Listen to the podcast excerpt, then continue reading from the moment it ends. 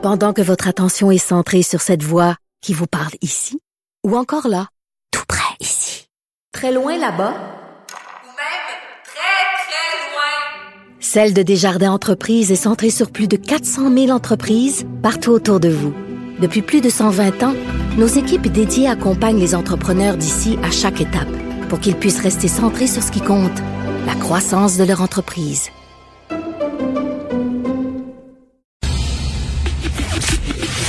Le, commentaire de Mathieu Boccoté, dépensé pas comme les autres. Alors, mon cher Mathieu, tu as écrit sur ta page Facebook euh, un texte hier qui est punch et qui, euh, qui fait beaucoup jaser sur les médias sociaux, ce qui m'insulte. J'aimerais que tu nous en parles.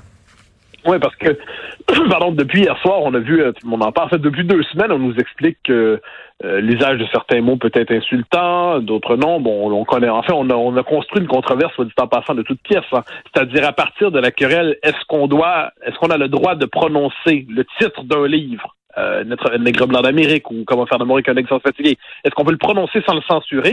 On est passé de ça à nous à chercher à nous faire croire que tous les Québécois rêvaient simplement d'insulter à temps plein euh, les Noirs et qu'il faudrait les calmer parce qu'ils seraient insensibles à la souffrance des minorités. Et euh, là, on nous impose ce discours-là, comme si fondamentalement, alors qu'on le point de départ, c'était quand même est-ce que euh, on peut juste prononcer le titre d'un livre, oui ou non? Et euh, donc j'ai regardé hier, euh, tout le monde en parle, euh, comme comme bien d'autres, je crois.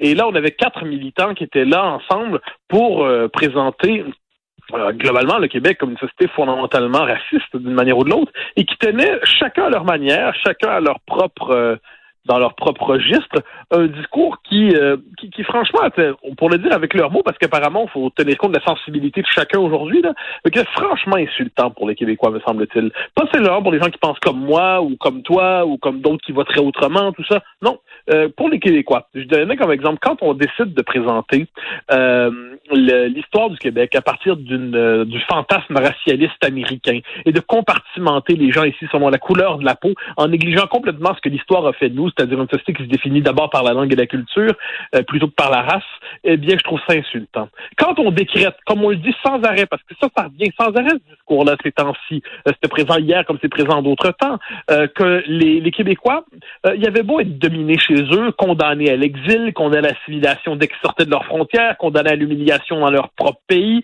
euh, condamnés à, à, à speak white au foreman, pour le dire ainsi, eh bien, non, ils n'étaient pas vraiment dominés parce qu'ils étaient blancs. Et nos ancêtres, les générations jusqu'à nos grands-parents, qui ont véritablement, qui étaient méprisant leur propre pays, qui étaient traités comme un résidu euh, d'un peuple ancien qui allait ou tard disparaître sur le point du progrès. Euh, non, non, ils, ils étaient blancs, donc ils étaient dominants. Pour qui ils se prennent de ce quoi? Et quand on nous dit, comme on nous l'a dit hier, par Émilie Nicolas, qui nous dit que quand on se dit coloniser, ben euh, comment on peut oser dire ça? Parce qu'on s'approprie la souffrance des Amérindiens. Il faut dire qu'elle a déjà été euh, célébrée pour un texte paru dans la revue Liberté, où elle nous expliquait euh, la même chose, elle- une forme d'expropriation symbolique de notre propre histoire. Elle s'y adonnait. Quand Ricardo Lamour, euh, qui est peut-être pas le plus futé des quatre hier, Non. qui s'en va nous dire, euh, qui s'en va nous dire que l'œuvre de Vallière, faut plus qu'on aime ou non de Nègre blanc d'Amérique, la question n'est pas là. On ne doit plus le prononcer parce que c'est une œuvre qui est contestée et puis qui est illégitime selon lui, et puis se permet même de lui de faire des plaintes devant les l'Ombudsman de Radio-Canada pour ceux qui prononcent le titre de ce livre parce que ça le vexe quand il entend un titre. Euh, quand, euh, quand Vanessa Destiné nous dit qu'il y a des sujets euh, sur lesquels on n'a pas le droit de se prononcer euh, parce que vraiment, ce serait chasse gardée les uns et des autres. Globalement, quand on nous dit globalement que l'histoire du Québec, c'est pas vraiment l'histoire du Québec, on va nous rééduquer, on va nous apprendre que notre histoire c'est pas la bonne parce qu'on on, on croyait avoir une histoire, mais vu qu'on était blanc, on était des dominants occidentaux, impérialistes, colonialistes. Quand j'entends ça, ben, je trouve ça insultant aussi. Quand on, par ailleurs, je pousserais ça plus loin, on cherche à tout prix à nous enfoncer dans la gorge le concept de racisme systémique. Quand on assimile la laïcité et l'indépendance racisme, je trouve que c'est pas mal insultant. Alors moi, je suis pas comme eux. Moi, je cherche pas à interdire les, les, discours qui me plaisent pas. Je fais pas une liste, liste des, des mots et des livres que j'aimerais mettre à l'index. Non, non, je veux pas mettre d'index. Je crois pas à l'index. Mais je pense que de temps en temps, ça serait pas de mal de respecter minimalement le peuple québécois. Juste un peu. Euh, à ce que j'en sais, le Québec est le seul endroit sur Terre que nous ayons. C'est le seul pays que nous ayons. On n'a pas de pays de rechange mentalement. C'est notre pays. C'est comme ça. Et puis, on, on est accueillant, on est généreux, on est ouvert, on tend la main. Mais se faire, euh, se faire mépriser aussi ouvertement sur des ondes publiques, quatre militants hier soir comme ils l'ont fait, franchement, c'est fort de café. Mais c'est une tentative de, de, de, de rééducation populaire. Là. On va vous dire quoi Ah, ben oui, penser. Non, mais- là. c'est, là, c'est, c'est un, c'est d'un sans-gêne. C'est-à-dire, on est passé, on nous dit débat, débat, débat. Bien sûr que moi j'aime les débats. Euh, tout le monde aime les débats, c'est la preuve qu'il y a une pluralité dans, dans, une société. Mais là, c'est une tentative de rééducation, de créer des inhibitions, de créer des interdits. C'est une tentative de réinterpréter l'ensemble de notre histoire à partir d'une lorgnette américaine euh, venue du sud de la frontière qui a qui n'est pas la nôtre. Euh, quand euh, Webster, le militant qui se prend pour un historien, euh, cherche à nous dire que les, l'histoire de la Nouvelle-France, c'est une histoire esclavagiste comme celle des États-Unis. Mais de quoi on parle? Qu'il y ait des esclaves en Nouvelle-France, c'est une réalité, mais c'était pas une réalité structurante. La Nouvelle-France, c'était pas fondamental comme ce l'était aux États-Unis, c'est pas fondateur, c'est un élément triste, malheureux, condamnable, mais c'est pas structurant comme ça l'était. Là, quand on essaie de faire comme la Nouvelle-France, forme de culpabilité originelle, de culpabilité ontologique, dès le début de la Nouvelle-France, c'était c'était criminel. Hein? Euh, alors par ailleurs, c'est une histoire infiniment complexe, il hein, faut jamais l'oublier. Alors moi, quand j'entends tout ça, ça devient insultant, franchement, de se faire toujours traiter comme si notre histoire était fondamentalement illégitime, et on nous explique qu'au nom de... C'est génial quand même, hein? parce qu'au nom finalement de la diversité, on nous explique que nous sommes de trop. Au nom de l'ouverture, on nous explique qu'on devrait se la fermer. À un moment donné, on aura envie de dire c'est assez.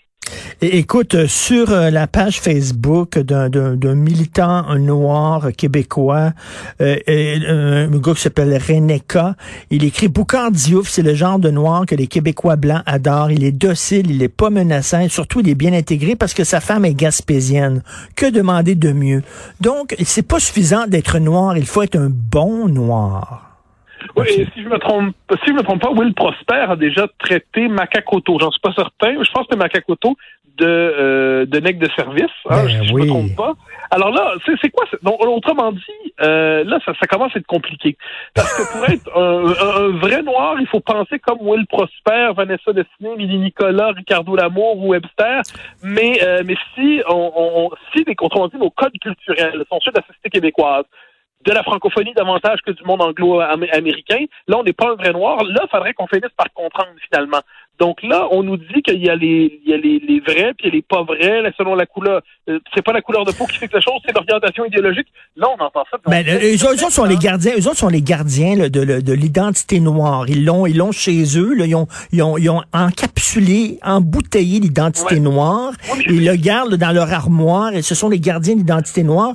Et si tu, tu ne t'agenouilles pas euh, devant leur relique, tu n'es pas un bon noir. Alors là, c'est les noirs entre eux qui se jouent c'est délirant, là. C'est de l'intégrisme identitaire, ça. Et là, moi, on nous dit, parce que dans, dans le racisme systémique aujourd'hui, hein, la théorie du racisme systémique qui est apparemment, qui, est une puissance, c'est génial. Le racisme systémique, on nous explique que personne n'a le droit de le contester, mais quand on regarde les définitions qui sont données, eh bien, euh, soit elles sont contradictoires, mais toutes poussent à la censure soit dit en passant. Euh, mais moi, moi, quand je, je, je, vois cette espèce de, de discours racialiste et ainsi de suite, j'ai envie de, de, simplement dire, mais un instant, cet intégrisme racial, cette volonté d'enfermer les gens dans leur couleur de peau, euh, c'est pas comme ça que c'est construit le Québec.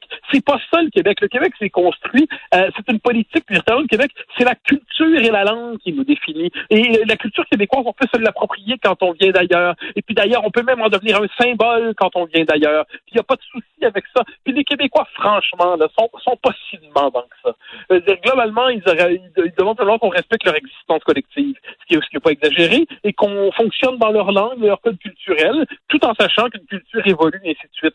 Mais là, on est devant une forme d'intégrisme identitaire. D'ailleurs, il y a une formule en passant. Majorité blanche. Moi, je la lis de plus en plus souvent, majorité blanche. Mais qu'est-ce que c'est ça, la majorité blanche? Mm.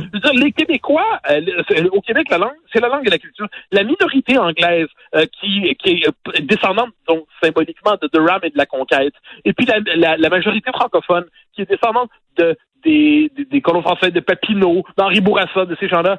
Euh, à ce que j'en sais, c'est pas exactement la même histoire. Là. On le sait qu'on a été blanc a pas empêché qu'on a été à certains moments ennemis. Aujourd'hui, on cohabite. Aujourd'hui, on participe à un même destin politique. Mais c'est pas la même histoire. Les fils de Durham ne sont pas exactement les mêmes que les fils de Papineau, à ce que j'en sais. Mais là, on crée artificiellement de majorité blanche.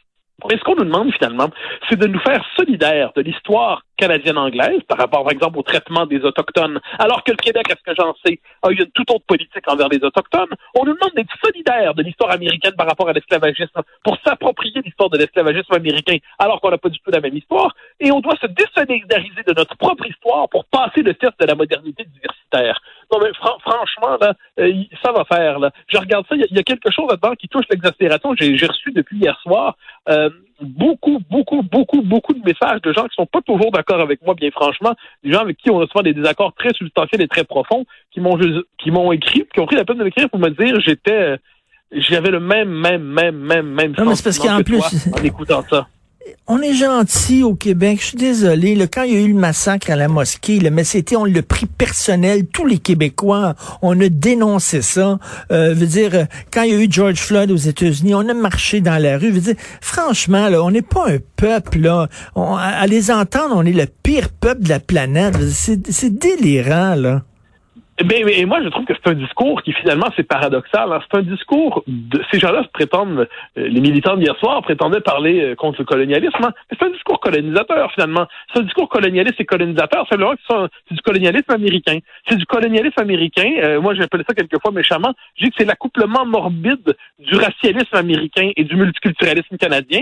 Ça donne l'espèce de colonialisme qui nous est imposé aujourd'hui, à même la radio-télévision fédérale, qui euh, consacre son émission du, dimanche soir à une entreprise de rééducation idéologique et populaire. Euh, on, est on, vraiment, il faut, faut prendre au sérieux les choses. On est dans une logique de rééducation. Quand existe aujourd'hui une surveillance généralisée de l'usage des mots, quand existe aujourd'hui la possibilité de dénoncer dans une salle de classe quelqu'un qui qui prononce le titre d'un livre, quand aujourd'hui on cherche à une opération d'ingénierie symbolique et identitaire, de rééducation pour transformer complètement la représentation qu'un peuple se fait de son histoire, euh, on, est quand même devant quelque chose d'assez autoritaire, pour ne pas dire davantage, et tout ça, paradoxalement, au nom de la diversité, de l'ouverture et de la tolérance. Euh, on est en droit, me semble-t-il, de rappeler que les anglo-saxons n'ont pas le monopole de la définition de la modernité, de l'ouverture, de la liberté, que le Québec a son propre chemin dans l'histoire, sa propre manière d'accueillir, qu'elle n'est pas illégitime, à moins de considérer qu'on soit de trop chez nous, ce qui semble être, me semble-t-il, la trame de fond de tout ce discours.